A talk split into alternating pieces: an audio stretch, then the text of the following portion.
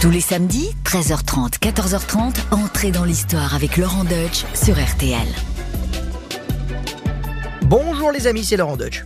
Aujourd'hui, je suis très content car je vais vous parler d'un grand personnage de l'histoire de France.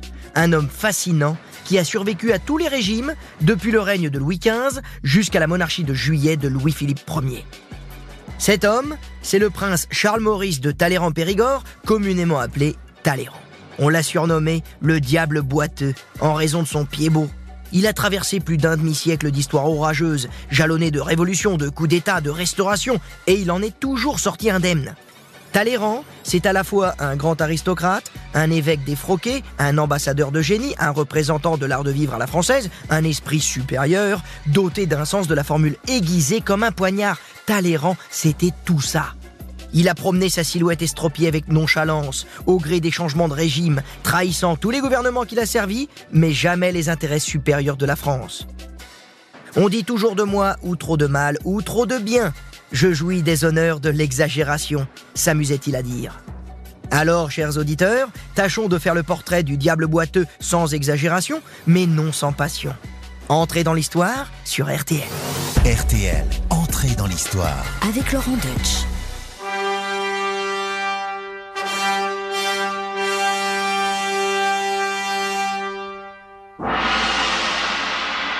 Charles Maurice de Talleyrand-Périgord est né le 2 février 1754 à Paris, en plein milieu du règne de Louis XV. Sa famille est issue de la haute noblesse, quoique désargentée. Ses parents vivent à la cour de Versailles. Son père occupe le grade de lieutenant général des armées du roi dans la cavalerie légère, et son oncle est l'archevêque de Reims, un futur cardinal. Aîné d'une fratrie de trois garçons, le petit Charles Maurice part dans la vie avec des atouts considérables. Mais il y a quand même une ombre au tableau.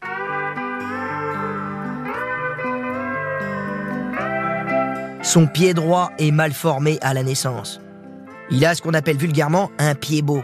Et bien entendu, sa démarche boiteuse lui attire les moqueries de ses condisciples pendant toute son enfance.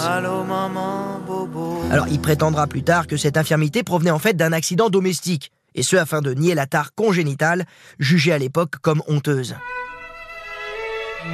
Mais ce point faible sera plus tard une force pour Talleyrand, qui malgré des traits gracieux et un port altier, devra briller avant tout par la force de son esprit. Les colibets sur son pied beau ont sans doute forgé en lui un caractère endurci. Car Talleyrand se distinguera, selon ses contemporains, par une attitude toujours calme, et ce, même dans l'adversité. Il présente un visage impassible, comme s'il flottait au-dessus de la mêlée.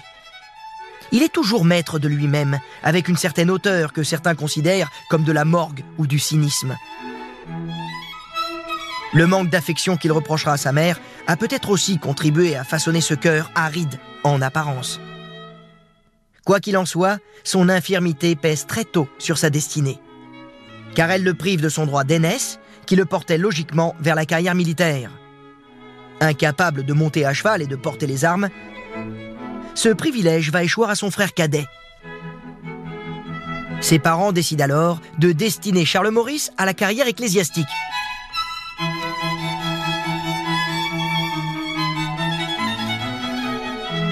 Mais cette perspective de porter la soutane ne l'enchante guère. Et ça, c'est le moins qu'on puisse dire. Dans ses mémoires, il a la dent dure contre ses parents qu'il pousse dans cette voie contre son gré. Et ainsi, le jeune Charles Maurice se sent mal aimé. Je me sens mal aimé, je suis le mal aimé. En 1770, à l'âge de 16 ans, il entre au séminaire Saint-Sulpice à reculons. Il affiche une humeur maussade et se réfugie dans la solitude. En gros, il boude. Élève moyen, il arrache un baccalauréat en théologie à la Sorbonne, plutôt grâce à sa naissance qu'à son travail. Ah bah oui, ça, avoir un tonton archevêque, ça aide. Ça lui permet aussi de brûler les étapes en obtenant une dispense d'âge pour présenter sa thèse à 20 ans au lieu des 22 requis. Toujours en avance, le Talleyrand. Et lorsqu'il reçoit le sous-diaconat en l'église Saint-Nicolas du Chardonnay, il ne peut plus reculer, mais il maugrait. On me force à être ecclésiastique, on s'en repentira. Bon an, mal an, Talleyrand gravit un à un les échelons de la prêtrise. Il devient chanoine de la cathédrale de Reims, puis abbé commanditaire de Saint-Denis, toujours à Reims. Alors, il se console grâce aux revenus confortables qu'il tire de son état de haut prélat, car Charles Maurice est un homme vénal. Monseigneur Oui, il aime l'argent et il ne s'en cache pas.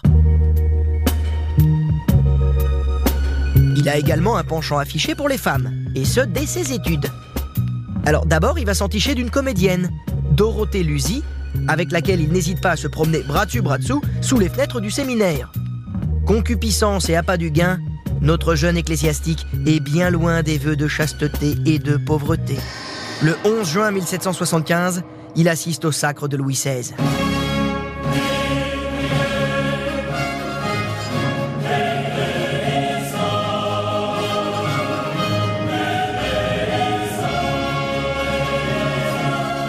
Après le long règne de Louis XV, cet avènement est la promesse d'un renouveau dans le royaume de France. Un renouveau pénétré par les idées nouvelles. Talleyrand est un homme des Lumières. Il croit en la nécessité de réformes et se positionne comme un libéral. Et un jour, le jeune homme rend visite à Voltaire, qui le bénit devant l'assistance. Il fréquente également les salons proches des Orléans, lesquels mènent depuis des années la fronde parlementaire contre l'absolutisme royal. Et ainsi, Talleyrand s'initie peu à peu à la politique, la véritable passion de sa vie. Au printemps 1780, il devient, toujours grâce à son oncle, agent général du clergé de France, charge qui l'amène à défendre les biens de l'Église face aux besoins d'argent de la couronne. Cette expérience lui permet de prendre conscience de l'étendue de la richesse du clergé, de s'instruire aussi sur les rouages de la finance et de la diplomatie. Et tandis que la situation de la couronne se détériore à la fin des années 1780, celle de Talleyrand, elle, s'améliore.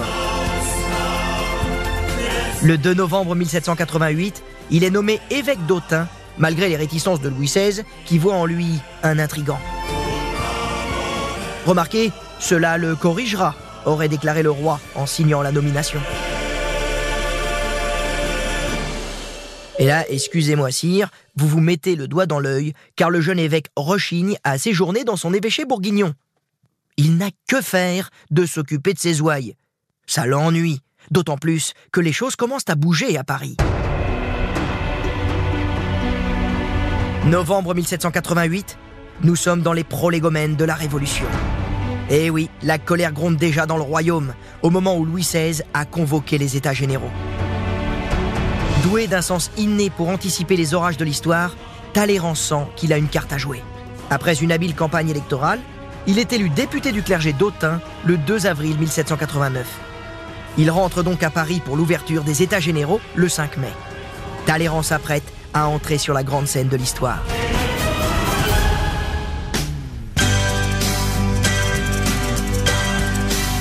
Talleyrand a pris place aux États généraux avec les autres députés du clergé. Il observe la situation, les forces en présence et les lignes de fracture. Il jauge les intentions de chacun, soigne sa réputation et comprend qu'il doit se positionner. Le 26 juin, il se rallie aux tiers États. Il écrira dans ses mémoires qu'il était préférable de céder avant d'y être contraint et quand on pouvait encore s'en faire un mérite. Eh oui, pas folle la guêpe. Ce qui d'ailleurs pourrait être sa devise. Toujours du bon côté du manche. Je la vois même en latin, cette devise. Semper du bonus cotus du manicus.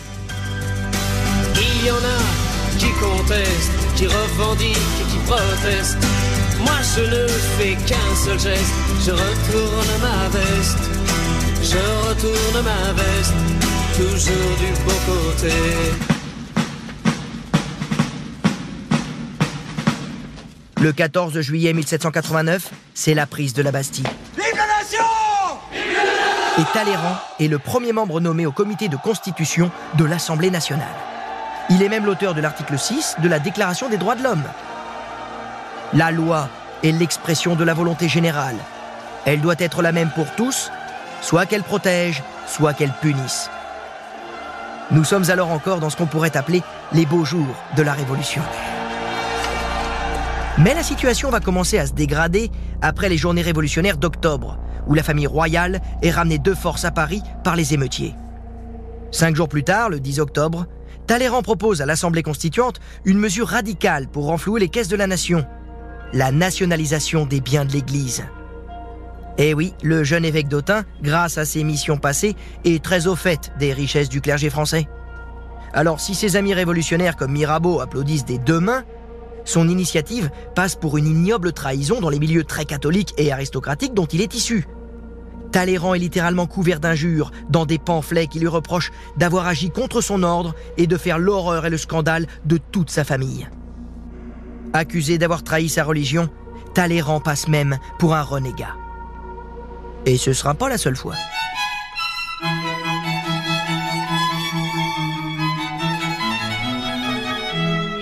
Le 16 février 1790, notre homme est élu président de l'Assemblée contre l'abbé Sieyès.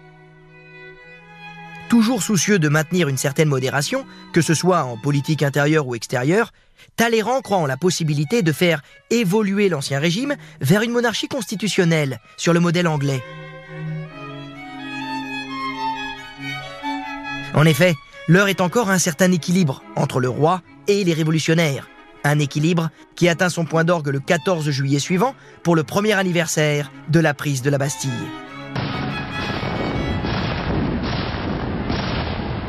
On organise en effet une fête de la Fédération, une sorte de grande communion de tous les corps de la nation pour célébrer l'unité. Talleyrand, à l'initiative de cet événement organisé sur le Champ de Mars, est désigné par le roi pour célébrer la messe devant 300 000 personnes.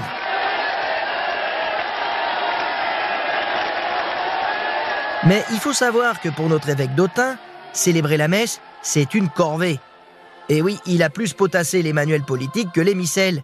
Il connaît pas comment ça se déroule précisément une messe. Il est donc obligé de répéter la veille avec un prêtre, histoire de pas trop s'en mêler les burettes. Et lorsqu'il est monté sur l'estrade, il aurait même dit à Lafayette, connu pour son air affecté, Par pitié, ne me faites pas rire. Eh oui, Talleyrand, il prend tout ça un peu à la rigolade.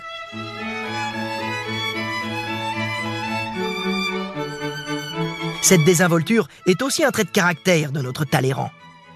Il affiche une certaine nonchalance en toutes circonstances, comme si tout lui paraissait un peu lointain, un peu ridicule, un peu dérisoire. Mais seulement à partir de l'année 1791, on va commencer à moins rigoler. Talleyrand prête serment à la constitution civile du clergé dénoncée par le pape.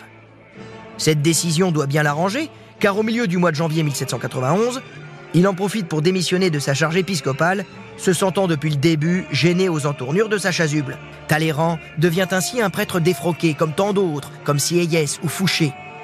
Alors évidemment, il est plus du tout en odeur de sainteté aux yeux du pape, qui le menace d'excommunication. Mais cela l'empêche pas vraiment de dormir, car en France, il y a beaucoup plus urgent, beaucoup plus brûlant. Le climat politique devient très pesant à partir de la fuite du roi à Varennes le 21 juin 1791. La monarchie court à sa perte. Un peu plus tard, après la prise des Tuileries en août 1792, et comme s'il pressentait la terreur, Talleyrand préfère mettre les voiles. Il demande à être envoyé à Londres sous prétexte de travailler à l'extension du système des poids et mesures. Sujet qui l'intéresse, il avait en effet proposé lui-même l'adoption d'un système d'unification des mesures dès mars 1790. Ainsi, le prétexte est tout trouvé. Il arrache à Danton un ordre de mission en plein massacre de septembre. Mon véritable but, avouera-t-il plus tard, était de sortir de France, où il me paraissait inutile et même dangereux pour moi de rester, mais d'où je ne voulais sortir qu'avec un passeport régulier, de manière à ne m'en pas fermer les portes pour toujours. En résumé, il s'arrange pour s'exiler sans passer pour un émigré. Vraiment pas bête, Talleyrand. Et il a raison, il ne faut jamais insulter l'avenir, surtout en cette fin de 18e siècle qui réserve encore bien des surprises.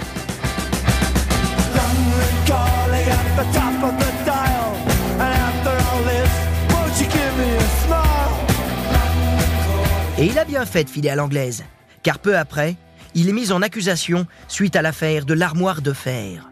L'armoire de fer, c'est un coffre-fort, dissimulé dans les appartements de Louis XVI au palais des Tuileries. Ce coffre-fort a été découvert par les révolutionnaires en 1792 et dont les documents cachés révèlent les liens entre lui, Mirabeau et la famille royale. Talleyrand est donc accusé de compromission avec le roi, qui est en pleine déchéance à la veille de son procès. Il se retrouve sur la liste des émigrés proscrits en France. Et son exil anglais lui permet de sauver sa tête, tandis que tant d'aristocrates montent à l'échafaud pendant les longs mois de la terreur. À commencer par le roi, le 21 janvier 1793.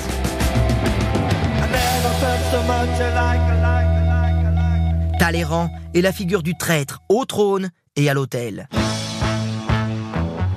À court d'argent, il va ensuite rouler sa bosse aux Amériques pour voir si l'herbe est plus verte. Il cherche fortune dans l'immobilier, spéculant sur des terrains, prospectant dans les forêts du Massachusetts, armant même un navire pour commercer avec l'Inde. Tous les moyens sont bons pour prospérer. Mais contrairement à ce que pourrait chanter Jodassin, le rêve américain ne prend pas pour Talleyrand. En plus, en bon français de vieille souche, il a le mal du pays. Douce France, cher pays de mon enfant. Il adresse à la Convention thermidorienne le 15 juin 1795 une pétition pour demander la levée du décret d'accusation. Madame de Staël, qui a le bras long, plaide sa cause avec succès. Talleyrand est rayé de la liste des émigrés et le 20 septembre 1796, il retrouve la France, qui vient d'adopter une nouvelle forme de gouvernement, le directoire. Ce régime, qui fleure bon la corruption et la luxure après des mois d'austérité et de terreur, plaît aussitôt à Talleyrand. Car c'est bien connu, au royaume du vice, le diable boiteux est roi.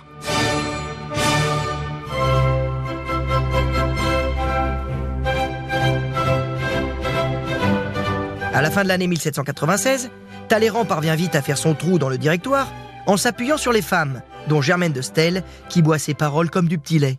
Si sa conversation pouvait s'acheter, dit-elle, je m'y ruinerais.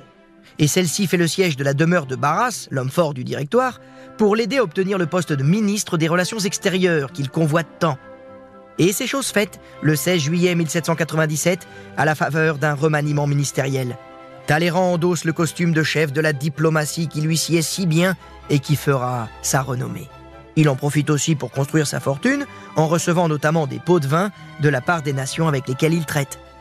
Mais en ces temps agités, chaque fauteuil a tendance à être euh, éjectable. Le directoire est perturbé par des insurrections fomentées par les royalistes ou les jacobins, et le régime menace de s'effondrer. Reste à savoir qui va parvenir à tirer les marrons du feu.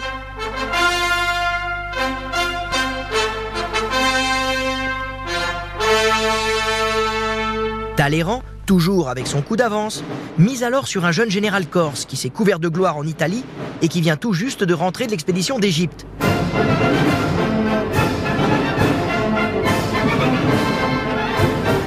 Ce jeune général, c'est Napoléon Bonaparte.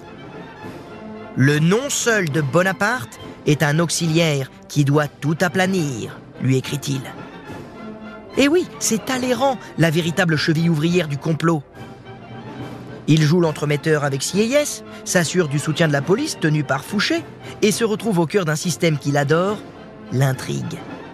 Le meilleur moyen de renverser un gouvernement, c'est d'en faire partie. dira-t-il plus tard. Là, je peux vous dire que Machiavel n'aurait pas dit mieux. Et avec Talleyrand à la manœuvre, le coup d'État du 18 Brumaire est un succès. Le général Bonaparte devient premier consul et Talleyrand conserve son fauteuil de ministre des Relations extérieures. Alors au début, l'entente entre Napoléon et Talleyrand est au beau fixe. Le premier consul, qui se fait couronner empereur le 2 décembre 1804, passe alors pour un usurpateur et un rustre aux yeux des monarchies européennes. Du coup, il s'appuie sur Talleyrand, qui lui a tous les codes de l'ancien régime pour donner du lustre à cette nouvelle cour.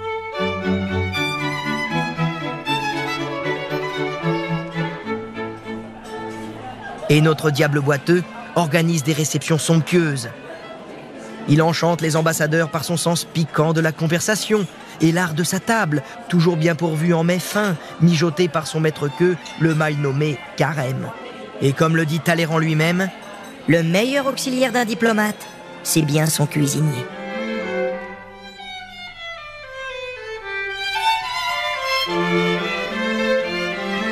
Talleyrand ne fait cependant pas l'unanimité notamment dans les milieux jacobins, qui voient en lui un éternel aristocrate qui a encouragé le Bonaparte républicain à se faire empereur. Quant aux royalistes, ils ne lui pardonnent pas une sombre affaire qui entachera longtemps sa réputation, l'exécution du duc d'Anguin en 1804. En effet, à la suite de différents complots royalistes contre Napoléon, Talleyrand persuade ce dernier de faire arrêter cet illustre prince de sang, petit-fils du prince de Condé. Celui-ci est enlevé hors des frontières de la France, jugé de façon expéditive et fusillé le 21 mars 1804 dans les fossés de Vincennes.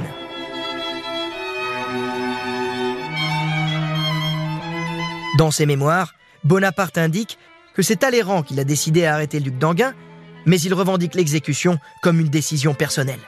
Dix ans plus tard, lors de la Restauration, Talleyrand fera très malicieusement disparaître tous les documents se rapportant à cette affaire, niant aussi avoir favorisé cette exécution. Quoi qu'il en soit, ce crime politique contribuera amplement à la légende noire du diable boiteux.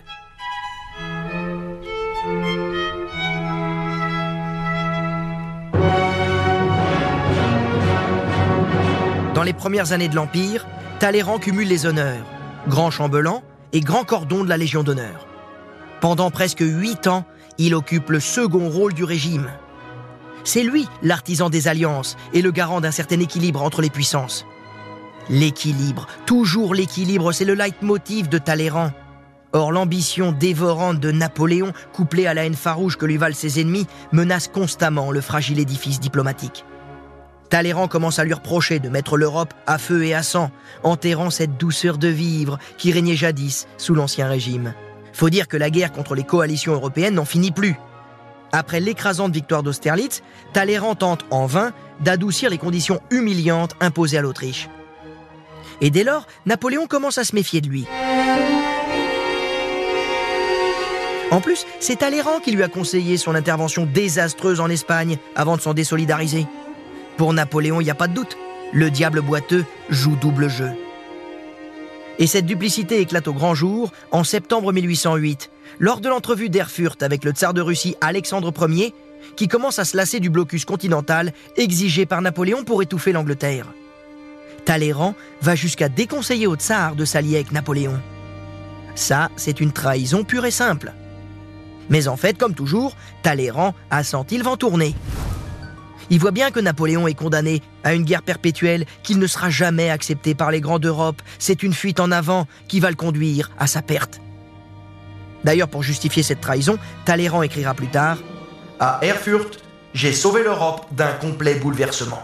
Mais vous vous en doutez, Napoléon ne l'entend pas de cette oreille. Et quand il apprend que son ministre lui savonne la planche, il entre dans une colère homérique dont il est coutumier. Le 27 janvier 1809 au Palais des Tuileries, il agonie Talleyrand d'injures pendant une demi-heure. Celui qui me refuse aujourd'hui ses services est nécessairement mon ennemi. Il aurait même ajouté, peut-être plus tard, une phrase entrée dans la légende. Talleyrand, vous êtes de la merde dans un bas de soie. Mais notre homme, habitué au colibet depuis le plus jeune âge, ne semble pas impressionné, concluant avec flegme Quel dommage, mon Dieu, qu'un aussi grand homme ait été si mal élevé. Napoléon lui retire son poste de grand chambellan. Talleyrand est convaincu qu'il va être arrêté, voire pendu, mais il reste impassible. Il sait que les choses pourront bientôt tourner en sa faveur. Le diable boiteux s'est montré détestable aux yeux de l'empereur, mais il semble indispensable à sa diplomatie. C'est lui qui travaille à son divorce avec Joséphine et à son remariage avec une archiduchesse autrichienne, Marie-Louise. Talleyrand reste dans la place, veillant à ne pas mettre tous ses œufs dans le même panier. Égal à lui-même, il observe, il attend que le vent tourne. Et ce vent, ce sera un vent d'Est, un vent glacial que la grande armée va essuyer en Russie.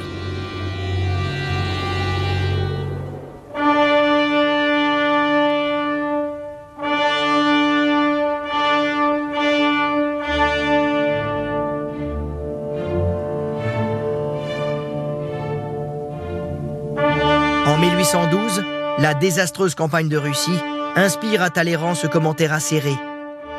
C'est le commencement de la fin. Il noue alors des contacts avec les Bourbons tout en continuant à servir Napoléon et en l'incitant à faire des concessions. Mais le verre est dans le fruit. Malgré une campagne aussi vaillante que désespérée, Napoléon doit plier face à la sixième coalition. Le 31 mars 1814, les Alliés entrent dans Paris. Talleyrand accueille à bras ouverts le roi de Prusse et le tsar dans son hôtel particulier avec un plan limpide en tête. La République est une impossibilité. Les Bourbons seuls sont un principe. Et le tsar acquiesce. Napoléon, lui, est contraint de signer son abdication et de partir en exil sur l'île d'Elbe. La restauration est faite. Et Talleyrand, une fois encore, s'en sort indemne. Il se retrouve même en première ligne pour tenir les rênes de la France. Il est élu par le Sénat à la tête d'un gouvernement provisoire et rédige une constitution en vue de créer une monarchie constitutionnelle. Par là, Talleyrand tente de ramener le calme dans une France qui se déchire depuis 25 ans. Louis XVIII, de retour d'exil, réserve pourtant un accueil glacial à cet homme à la réputation si sulfureuse, qui retourne sans cesse sa veste et qui prétend devant lui porter malheur au gouvernement qui le néglige. Ah oui, ça, ça résonne un peu comme une mise en garde, voire une menace. Ça plaît pas à un roi. Mais malgré tout, notre indéboulonnable Talleyrand est nommé ministre des Affaires étrangères.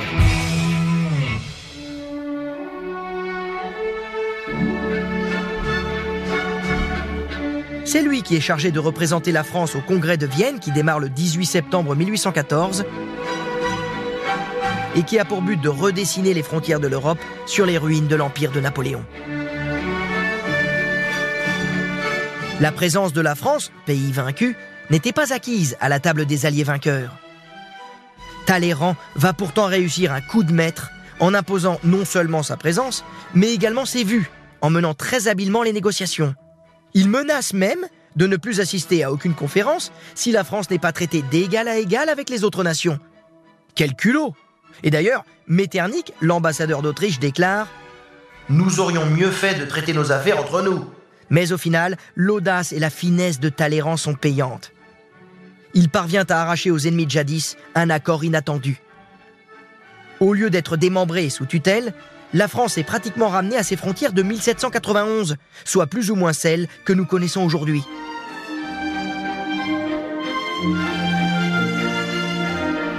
Ce congrès de Vienne est un chef-d'œuvre de diplomatie. Mais tandis que les négociations sont encore en cours, un coup de tonnerre éclate dans le ciel de Vienne à travers une nouvelle foudroyante. Le 25 février, Napoléon s'est évadé de l'île d'Elbe. Il fait un retour triomphal à Paris trois semaines plus tard.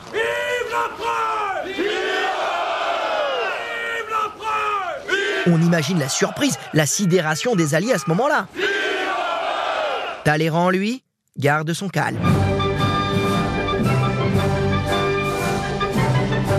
Il décide de ne pas rejoindre Napoléon. Il est persuadé que ce retour est voué à l'échec et sera de courte durée. Et en effet, comme toujours, il faut encore donner raison à Talleyrand. Ce retour ne durera que 100 jours. Et la défaite de Waterloo viendra mettre un point final à l'épopée napoléonienne.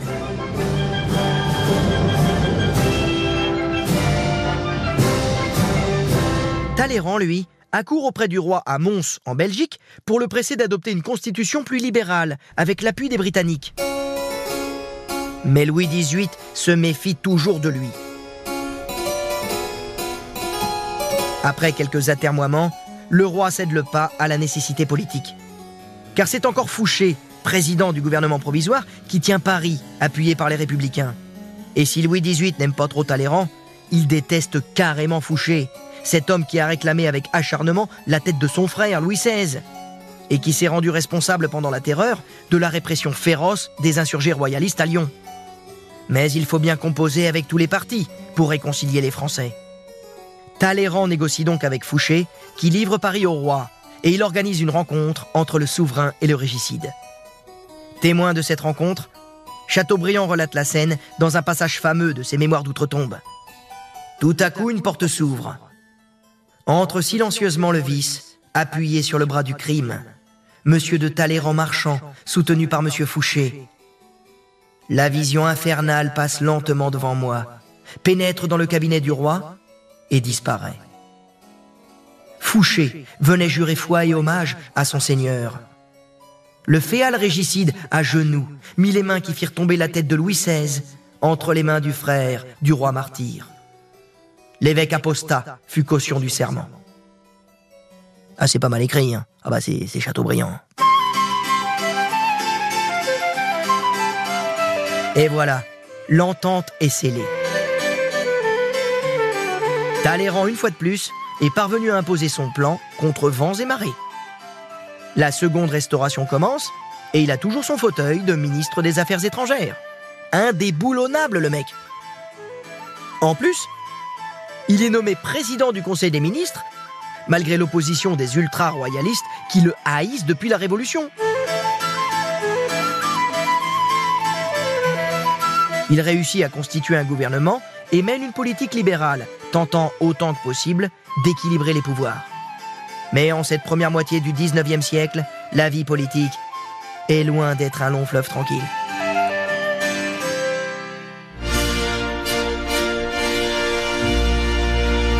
À la fin des années 1820, la France va connaître une nouvelle révolution. Louis XVIII est mort en 1824, laissant le trône à Charles X, le second frère de Louis XVI. Celui-ci règne en s'en tenant à la ligne politique sans concession des ultra-royalistes. Talleyrand se retrouve alors dans les rangs de l'opposition libérale. Il se rapproche du parti orléaniste et du journaliste Adolphe Thiers. Lorsque Charles X signe les ordonnances de Saint-Cloud le 25 juillet 1830, dans le but d'obtenir des élections plus favorables aux ultras, il provoque la révolution des Trois Glorieuses. Trois journées d'insurrection à Paris, les 27, 28 et 29 juillet, qui portent Louis-Philippe d'Orléans sur le trône, sous le nom de Louis-Philippe Ier. C'est le début de ce que l'on appelle la monarchie de juillet. Encore une fois, Talleyrand a senti le vent tourner à temps et a su se placer dans le camp des vainqueurs. À 76 ans, ce diable d'homme est encore en place, toujours au cœur des événements. Mais il a blanchi sous le harnais et il commence à fatiguer. On le comprend, hein, à force de traîner son pied beau de chancellerie en alcôve, ça finit par user. Louis-Philippe, après avoir souhaité faire de lui son ministre des Affaires étrangères, comme toujours, le nomme finalement à sa demande ambassadeur extraordinaire à Londres, afin de garantir la neutralité du Royaume-Uni vis-à-vis du nouveau régime.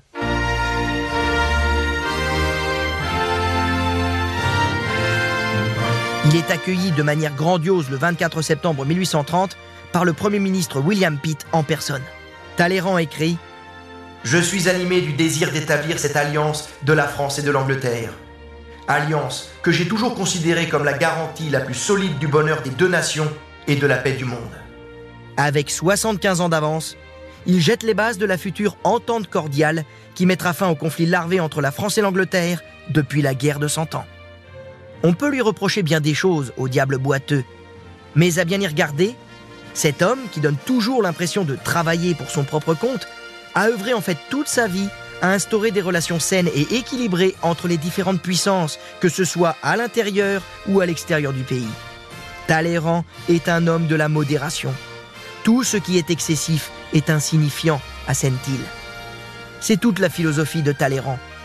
Mettre tout le monde d'accord à travers une politique du compromis, sans dogmatisme, sans illusion, sans forcer la main. Et si on peut se remplir les poches au passage, eh ben tant mieux, pourquoi s'en priver? C'était ça, Talleyrand.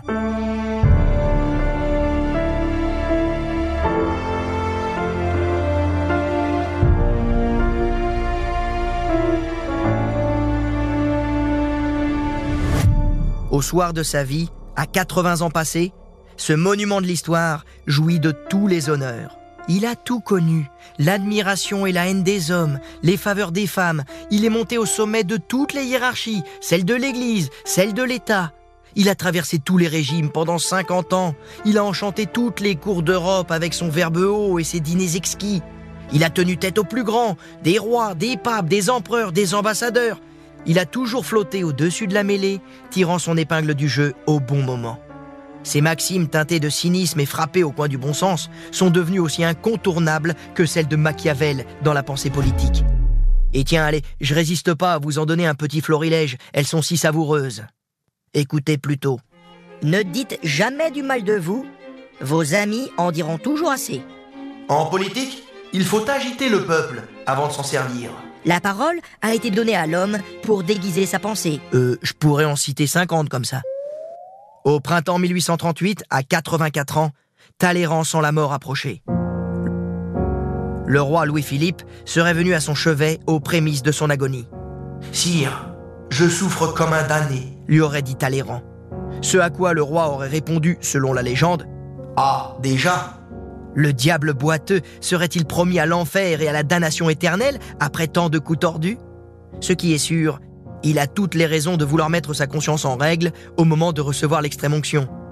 Ainsi, quand le prêtre doit, conformément au rite, oindre ses mains avec l'huile des infirmes, il déclare ⁇ N'oubliez pas que je suis évêque !⁇ L'onction se faisant sur le revers de la main et non sur la paume.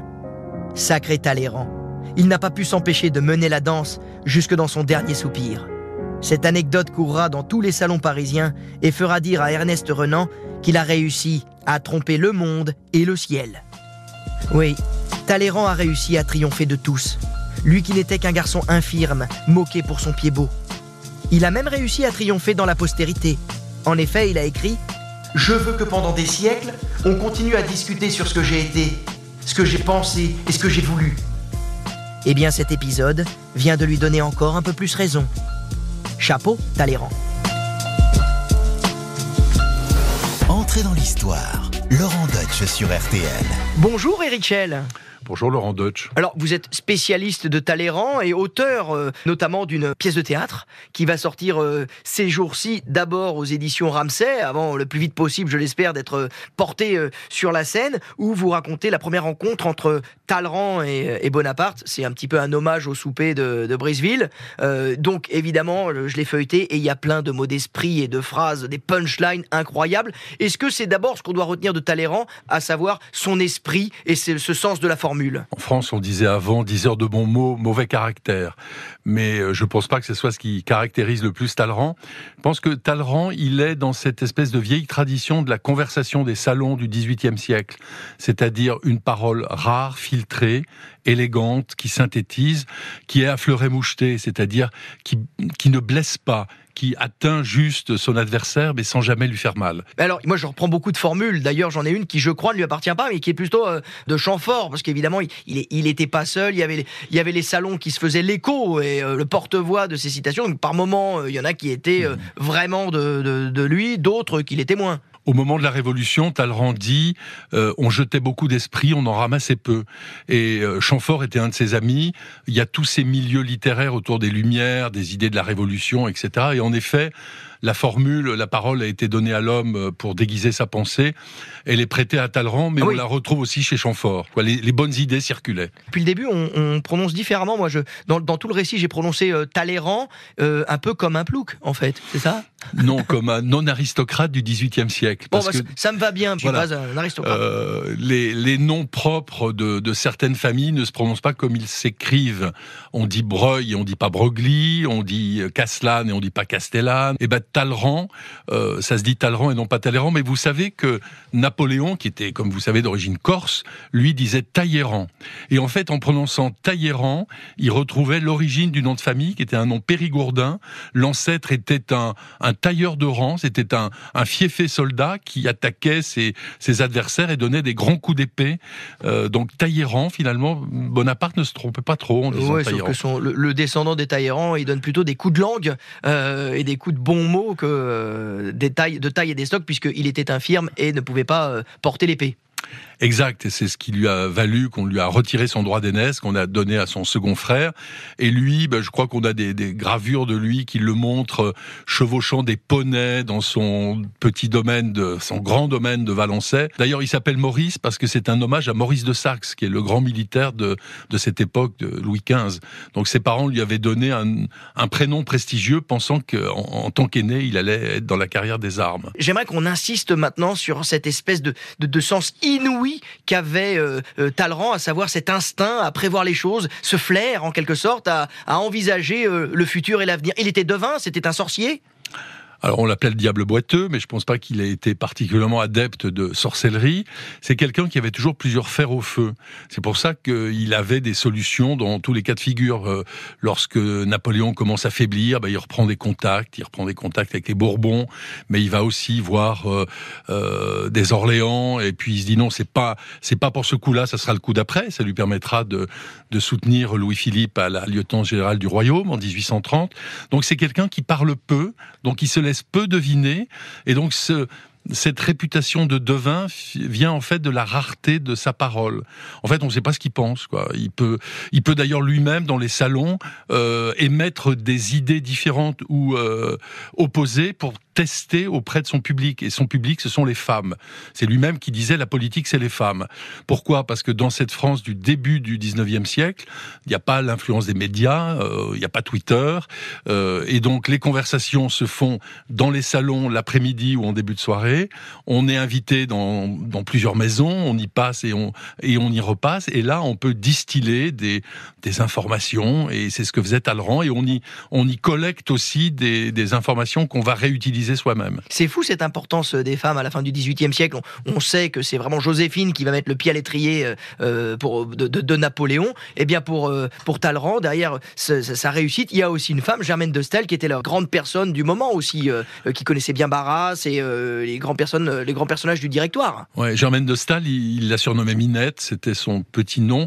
Il disait d'elle qu'elle elle avait plaisir à jeter ses amis à l'eau pour avoir le plaisir de les repêcher. Donc c'était une amitié. Alors ça a été un amour, je pense, au, tout début. Et puis après, il l'a utilisé pour son retour en, en 1797, lorsqu'il reprend le portefeuille des relations extérieures et qu'elle va plaider sa cause auprès de Barras. Merci Eric, c'était tout à fait passionnant de, vous écouter. je vais me plonger maintenant dans la lecture de votre pièce de théâtre dont je rappelle le titre Talleyrand Bonaparte, une double méprise. C'est aux éditions Ramsay et évidemment très bientôt, j'en suis sûr, au théâtre. Je vais en parler à mon copain Maxime Daboville. Il fera un super Napoléon. Merci Laurent. Et voilà, c'est terminé pour aujourd'hui, mais on se retrouve vendredi prochain pour un nouvel épisode d'entrée dans l'histoire, pour un nouveau personnage, pour un nouveau destin hors du commun. N'hésitez pas à vous abonner.